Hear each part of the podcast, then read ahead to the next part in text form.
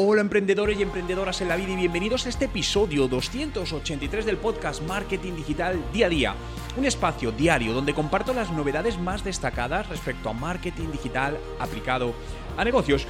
Y hoy vamos a hablar, a reflexionar sobre la nueva desconexión digital que muchas empresas o que varias empresas están poniendo en práctica y que estoy convencido que es el principio de algo que se va a expandir globalmente. ¿Quieres saber qué es esto? En breve te lo cuento. Pero antes, recordarte que el próximo miércoles 17 de junio tenemos el webinar en directo, los 5 secretos para montar un negocio en Internet y captar clientes. Es un webinar al que solo se podrá acceder en directo y online, porque no va a quedar grabado. Eh, las plazas son limitadas y son gratuitas, por lo que si quieres apuntarte, te dejo el enlace justamente en la descripción. Hoy es viernes 12 de junio de 2020 y mi nombre es Juan Merodio.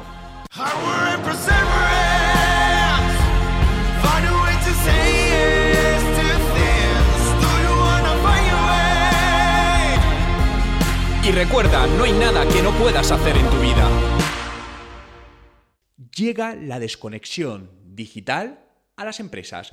Fijaos que con todo este panorama que estamos viviendo en los últimos meses, gran parte de las empresas, muchísimas empresas, han tenido que acelerar sus procesos de transformación digital, sus procesos de digitalización, aunque no lo querían, pero no ha quedado otra.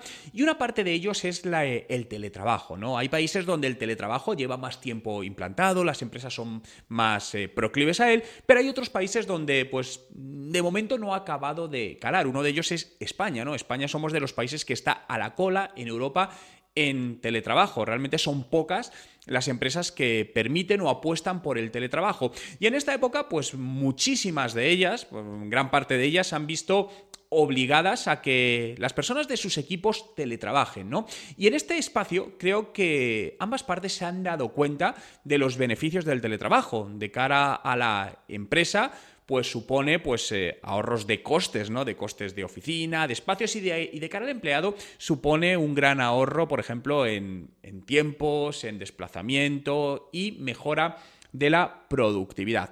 Claro, todo esto, ahora mismo que se está volviendo otra vez a la rutina normal de donde la gente puede ir a las empresas, ha habido empresas, sobre todo grandes empresas, ¿no? Ayer eh, leí una noticia de uno de los bancos, eh, ING Direct, que decía que, bueno, pues que iba a aprovechar, esta, que iba a facilitar la desconexión digital de sus empleados con el titular de liquidamos reuniones eternas e impulsamos la desconexión digital.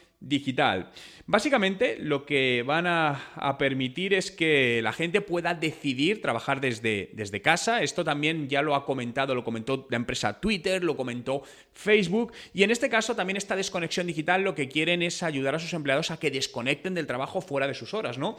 Por lo que dicen que a partir de las 7 de la tarde no van a, vamos, van a decir que no se respondan ni emails ni llamadas y que las reuniones, habrá un horario de reuniones que será de 10 de la mañana a 4 de la tarde y no pueden durar más de 45 minutos esas reuniones. Bien, pero lo cierto es que ahora mismo todo esto está sucediendo por grandes empresas, pero esto las pequeñas empresas pueden aprovecharlo, deben aprovecharlo y pueden tomar mucha ventaja de todo ello. Si es cierto que a nivel de pequeña empresa todavía veo mucha reticencia por parte de muchos empresarios, ¿no? Amigos míos y amigas mías cercanas me decían pues que habían vuelto esta semana al trabajo y que los jefes no querían el teletrabajo, decían que no, no, que ellos querían que la gente estuviese sentada en sus oficinas y decían, oye, bueno, ¿por qué no podemos llegar a un modelo mixto, combinado? Es decir, oye, es que esto lo puedo hacer desde casa, ¿no? Y todavía hay mucha reticencia por parte de muchos empresarios, ¿no? Por suerte, hay otros empresarios que, y otras empresas que sí apuestan por ello. Pero esto creo que a las empresas que no apuesten o que no decidan incorporar parte del teletrabajo en sus ofertas laborales van a tener problemas de retención de talento en el presente y sobre todo en el futuro, porque va a ser algo más a incluir en una oferta de empleo, donde al final, pues no solo es lo, que te paguen, ¿no? Sino al final lo importante es lo que percibes. Muchas veces, eh, en muchísimos casos, sobre todo en grandes ciudades como Madrid, donde donde yo vivo, eh, las personas utilizan o gastan mucho tiempo al día en desplazamientos para llegar a su puesto de trabajo, ¿no? No es, no es raro que una persona mm, gaste una hora al día en ir a su puesto de trabajo y otra hora en volver. Eso son dos horas diarias, es mucho tiempo. Y ahí hay unos gastos, es decir, pues tienes que pagar un coche con todos los gastos que llevan, eh, tienes que pagar la gasolina del coche. Entonces, claro, cuando metes todos esos costes en tu salario mensual, te das cuenta que lo que cobras tu nómina al final no es realmente lo que ganas, ¿no? Si trabajases desde casa, te das cuenta que dices, oye, es que hay gran parte de esos costes que me ahorro y el tiempo tiene un coste, por lo tanto también te lo estás ahorrando. Con esto quiero decir que yo soy un, vamos, soy un total defensor del teletrabajo, obviamente bien implantado, y del trabajo mixto, ¿no? Es decir, creo que no todo es de extremos, es decir, no todo es teletrabajar ni todo es trabajar físicamente. Creo en los modelos híbridos. Yo personalmente llevo trabajando desde el año 2004, ¿no? Y es algo que me encanta y creo que es un modelo que eh, me acuerdo en el año 2004 cuando monté mi primera empresa y teletrabajaba, ¿no? No tenía oficina. Mucha gente que se lo contaba me decía, bueno, pero es que las, las empresas no te van a contratar, porque claro, es decir, si no tienes una oficina donde estar, y les dije, bueno, pues en aquel momento era todavía más raro que ahora, ¿no?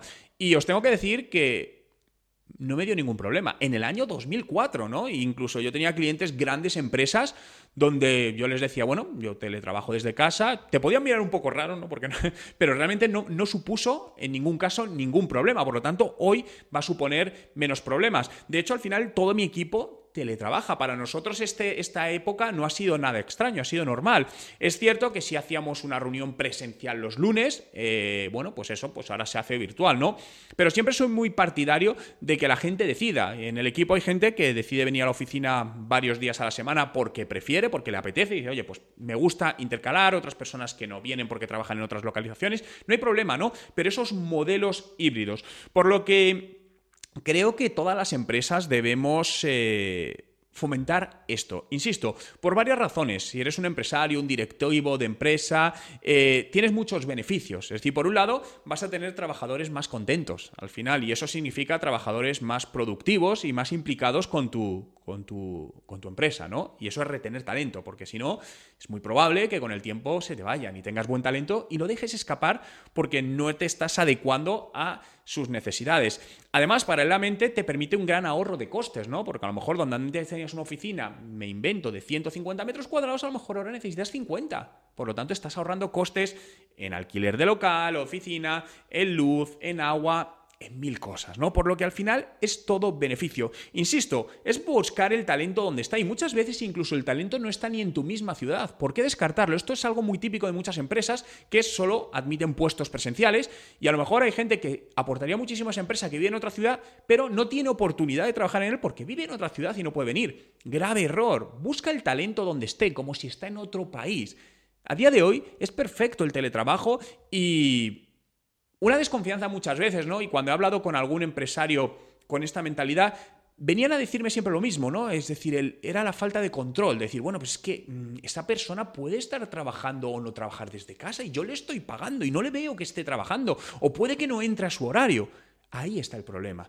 Es que el problema es que no debemos medir el trabajo por horas. Eso es un gran problema. Al final, el horario no significa que alguien esté trabajando. Debemos trabajar por objetivos, por tareas, independientemente de la hora. Si a lo mejor es una persona que está en un departamento de atención al cliente y empieza una hora la, la atención al cliente, Obviamente tendrá que cumplirlo, pero aunque esté en la distancia hay maneras de cumplir eso, ¿no? Y luego al final, si alguien no quiere trabajar o quiere mal trabajar, lo puede hacer perfectamente en tu oficina y no te vas a dar ni cuenta, ¿no? Entonces, creo que aquí el principal problema es eh, todos los empresarios que les cuesta esto y sé que a veces es difícil, ¿eh? y lo entiendo perfectamente porque venimos acostumbrados de otro tipo de modelos, pero tenemos que ser capaces de adaptarnos, ¿no? Recordad la la, teoría de las especies, ¿no? Al final, que no sobrevive la especie más fuerte ni la más inteligente, sino la que mejor se adapta al cambio. Por lo que si quieres que tu empresa se adapte a este cambio y a los que vendrán, que vendrán muchos, tenemos que ser capaces de interiorizar esa flexibilidad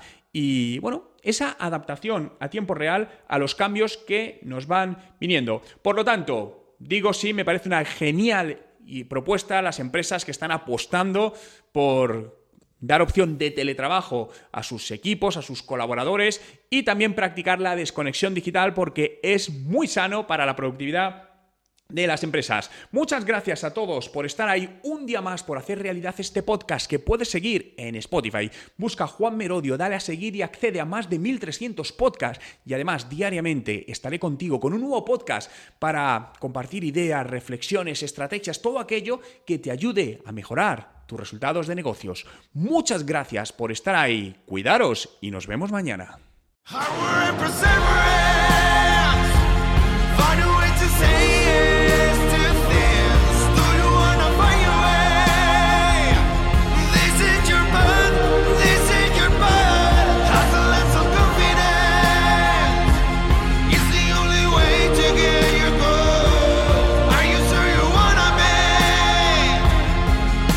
Recuerda, no hay nada que no puedas hacer en tu vida.